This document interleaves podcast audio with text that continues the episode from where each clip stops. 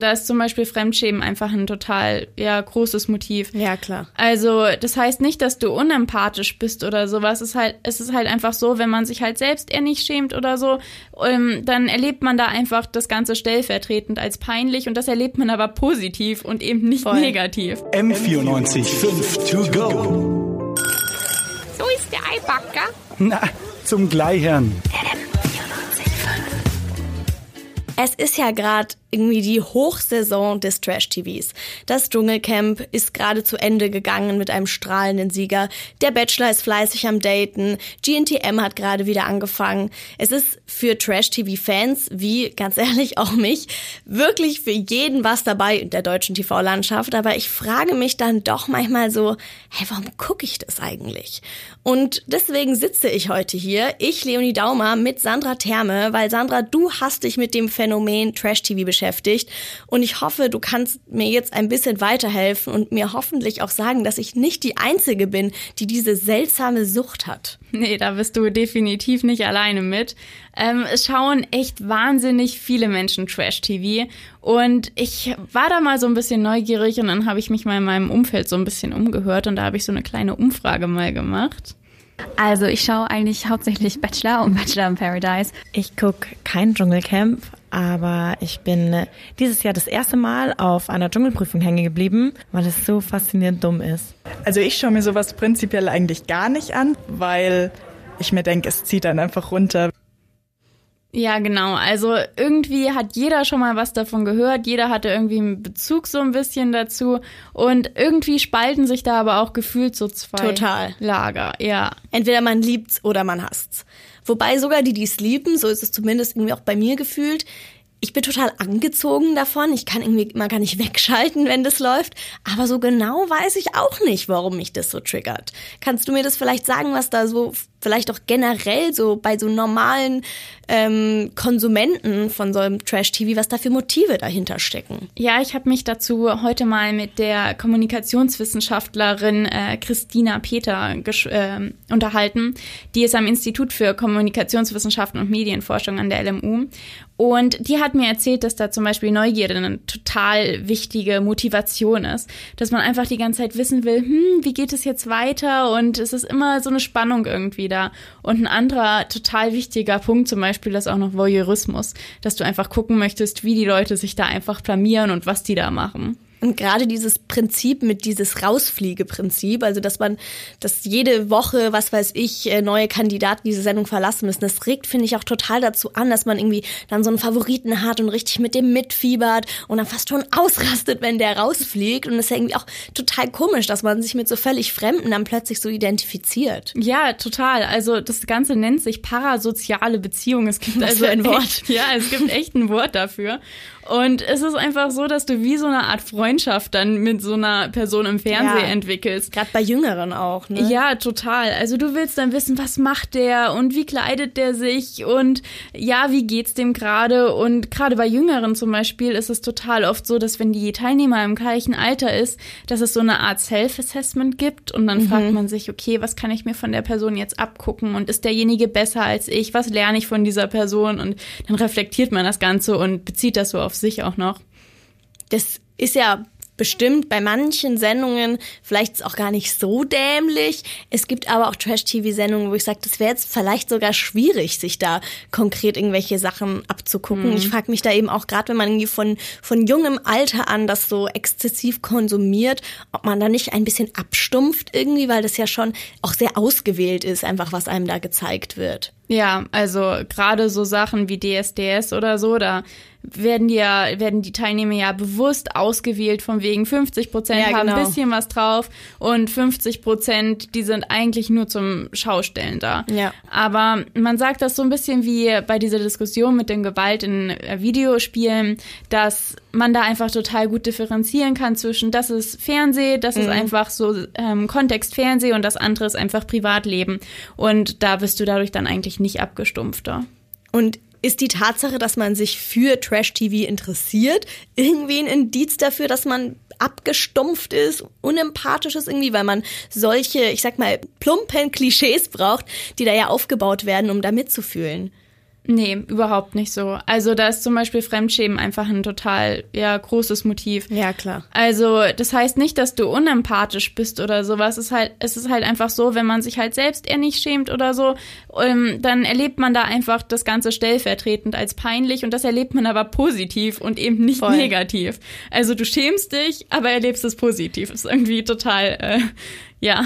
Ist bisschen weird, aber ich glaube, Ja. so sind wir Menschen einfach. Ne? So die Misere von anderen Leuten lässt uns gut fühlen, weil wir nicht drin stecken. Irgendwie sowas. Ja, das ist das Paradoxe, weil Ja. du denkst dir dann auch noch, ja, ich bin ein guter Mensch, weil ich bin in der Lage, jetzt die Situation zu erkennen und dass man Mhm. sich in der Situation schämen muss, der andere erkennt es nicht und dann, ja, man lebt so die Emotionen von einem anderen dann irgendwie. Ja. Bisschen primitiv eigentlich, aber so sind wir irgendwie. Wir Ja. Menschen, habe ich manchmal das Gefühl. Jetzt reden wir aber mal ein bisschen ja, über die, das Unangenehme an der ganzen Sache, was womit ich mich auch immer konfrontieren muss, wenn ich sowas gucke, und zwar diese ganze ethische Frage, inwiefern Teilnehmer von solchen Shows überhaupt wissen, worauf sie sich da einlassen, weil das ja echt teilweise an nichts anderes als eigentlich Demütigung grenzt, also das nichts anderes als Demütigung und ganz Deutschland guckt dabei zu.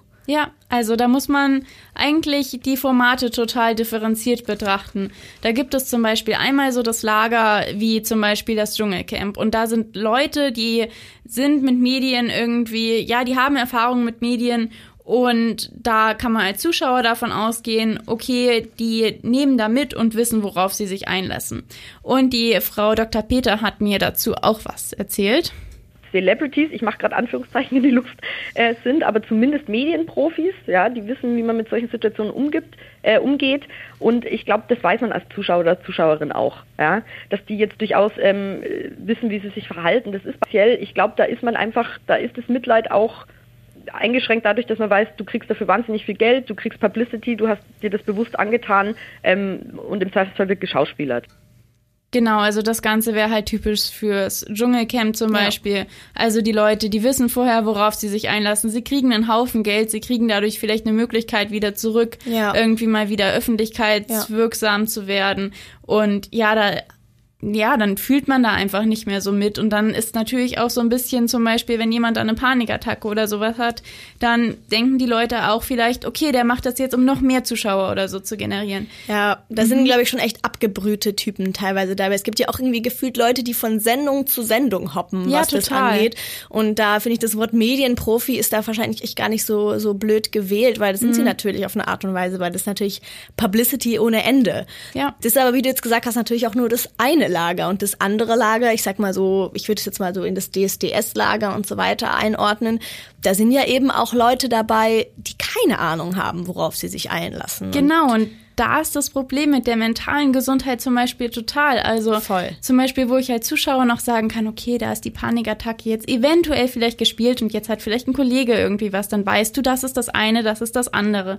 Aber wenn jetzt zum Beispiel ähm, jemand wie bei DSDS oder so halt echt psychische Probleme hat, Panik hat, dann ist halt die Frage, erkennen die Zuschauer, dass das jetzt ein Laie ist, Mhm. denen es jetzt wirklich nicht gut geht und inwiefern werden da vielleicht auch ja so Symptome dann instrumentalisiert und was macht das Ganze mit unserer Denkweise? Das erkennt man von außen natürlich irgendwie total schwierig. Ich meine, lässt Mhm. sich dadurch auch bestimmt mega leicht täuschen. Also ich erinnere mich noch an diese, an diesen Jan, Böhner, Jan Böhmermann-Fraud mit diesem Typen, den er da eingeschleust hat. Das war echt dr- dramatisch, oder? Hast du das auch mitbekommen? Ja, damals? total.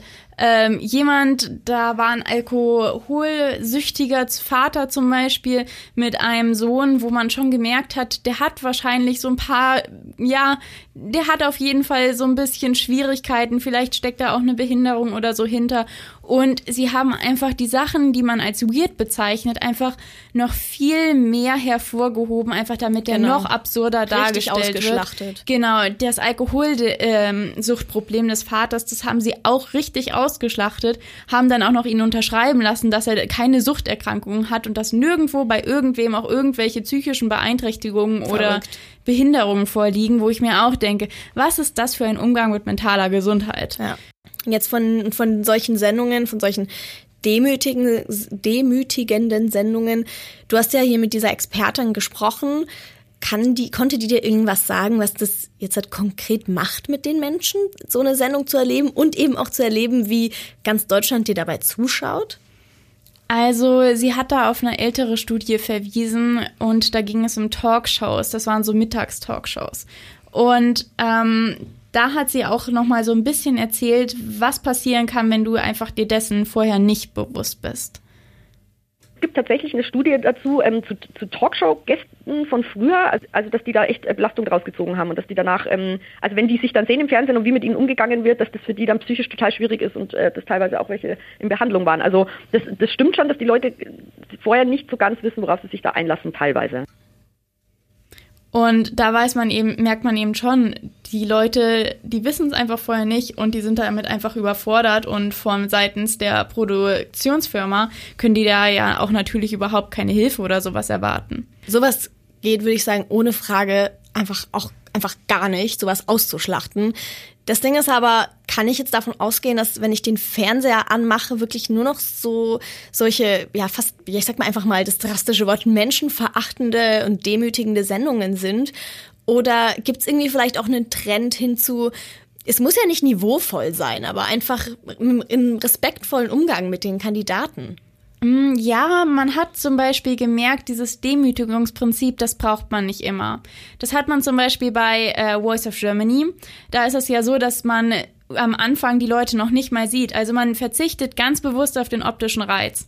Und dann ist es noch so, dass halt wirklich auf das Können ähm, und auf die ja Unterstützung der Menschen Wert gelegt wird. Und diese Show, die läuft echt super. Aber man hat am Anfang wahrscheinlich auch eher weniger gedacht, dass das eben ähm, so eine gute Alternative ist. Oder Alternative würde ich jetzt nicht sagen, einfach ein anderes Format, was aber gut ankommt. Wir haben jetzt schon gesagt, man kann unterscheiden zwischen den, den Art von Sendungen, bei denen die Teilnehmer wissen, worauf sie sich einlassen, da wo sie nicht wissen, worauf sie sich einlassen, kann man also irgendwie auch unterscheiden zwischen so gesellschaftsfähigen Sendungen, sag ich mal, und Sendungen, die wirklich einfach nichts als demütigend sind?